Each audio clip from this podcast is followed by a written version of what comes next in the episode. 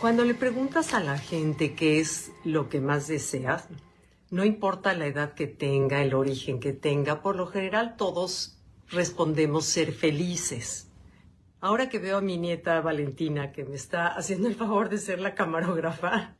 y que estoy viajando con ella y que estamos con un grupo de sus amigas, me doy cuenta que a esa edad lo que te hace feliz es tener la prenda de moda, el cosmético de moda, estar en la red social adecuada. Eso es lo que les hace felices. Pero conforme vas creciendo, pues vas queriendo también otras cosas que te hacen feliz, como es a lo mejor tener confort, tener un prestigio, tener una valía personal por el trabajo que haces, a lo mejor tener eh, cierto estatus, posesiones, etcétera. Y eso continúa a lo largo de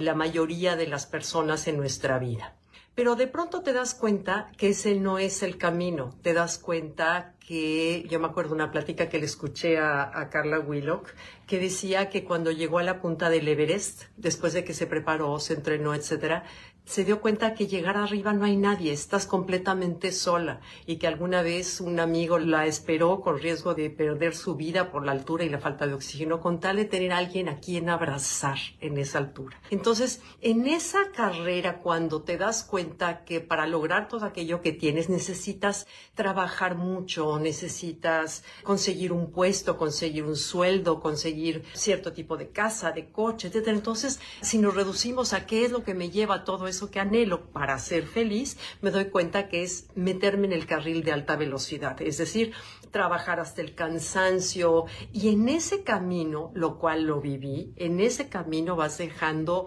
pedazos de ti misma, pedazos de tu salud, a tus amigos, pedazos de tu relación, pedazos de reflexión y sobre todo de salud, pero no lo vemos con tal de llegar a eso que nosotros pensamos que es lo que nos va a llevar a la felicidad. Entonces, en ese camino nos volvemos adictos a la adrenalina y entonces te hace sentir que estás ocupado, que eres importante, entonces ya la hice y el ego además te dice eh, que bien vas, la sociedad te lo aplaude, eh, entonces es ya la hice, pero es muy chistoso porque en ese ya la hice, donde el ego te dice que estás bien, que el ego te lo premia. ¿Te das cuenta un día? que a las 3 de la mañana te despiertas y sigues con una sensación de que algo te falta. Algo todavía no te hace feliz como te lo había prometido ese sueño que tuviste y te das cuenta que algo no está bien, que algo te falta. Entonces te viene la crisis,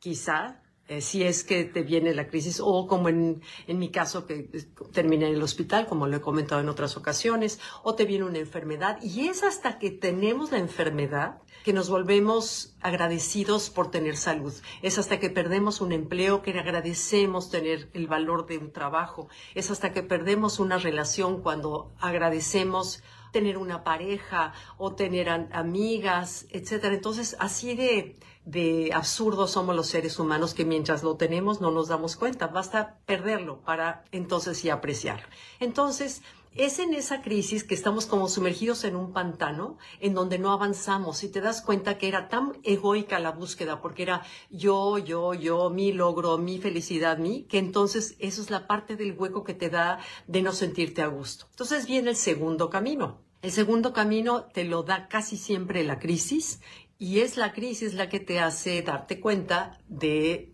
de apreciar, de valorar, de irte en un, un, carril quizás de menos velocidad, pero por ejemplo, si tienes la, la, fortuna de dedicarte a trabajar en aquello que te encanta, en aquello que te gusta, bueno, aprecia tu trabajo muchísimo. El otro platicando con jóvenes me decían de cómo está de moda ser nómadas. Es decir, ahora los jóvenes ya no están en una oficina, sino viajan a un país con su computadora y trabajan, y luego tres meses después se cansan y se van a otro lado, y ese siento que ser un poco más auténtico y honesto y escuchar más lo que el corazón te dice, ya no dejarnos llevar por la corriente de lo que los demás te dicen que hay que hacer y de los demás te dicen que tenemos que elegir, sino es escuchar qué quiero y eso es realmente lo que nos hace sentirnos felices. Entonces, me encanta que los jóvenes estén siguiendo ese,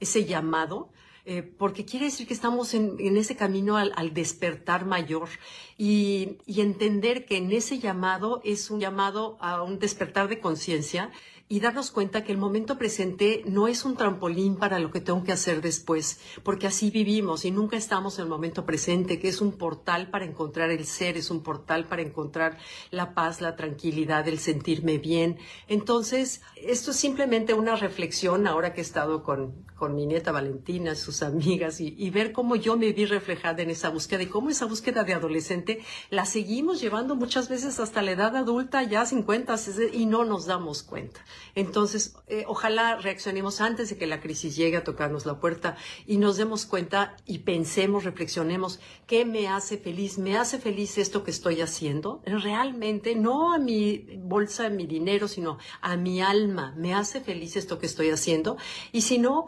buscar la manera en qué me hace feliz esta relación, me hace feliz esta, este trabajo, este hobby, este país, esta ciudad, me hace feliz, porque recordemos que vida solo tenemos una, que no hay otra en la maleta, como suelo decirles, pero, uh, y que hay que ser eh, coherentes y congruentes para poder encontrar aquello que tanto deseamos, que es simplemente ser felices, porque por eso hacemos todo lo que hacemos. Bueno, gracias, gracias, perdón que haya sido un poco más temprano, eh, pero leo todos sus recados. Muchas gracias.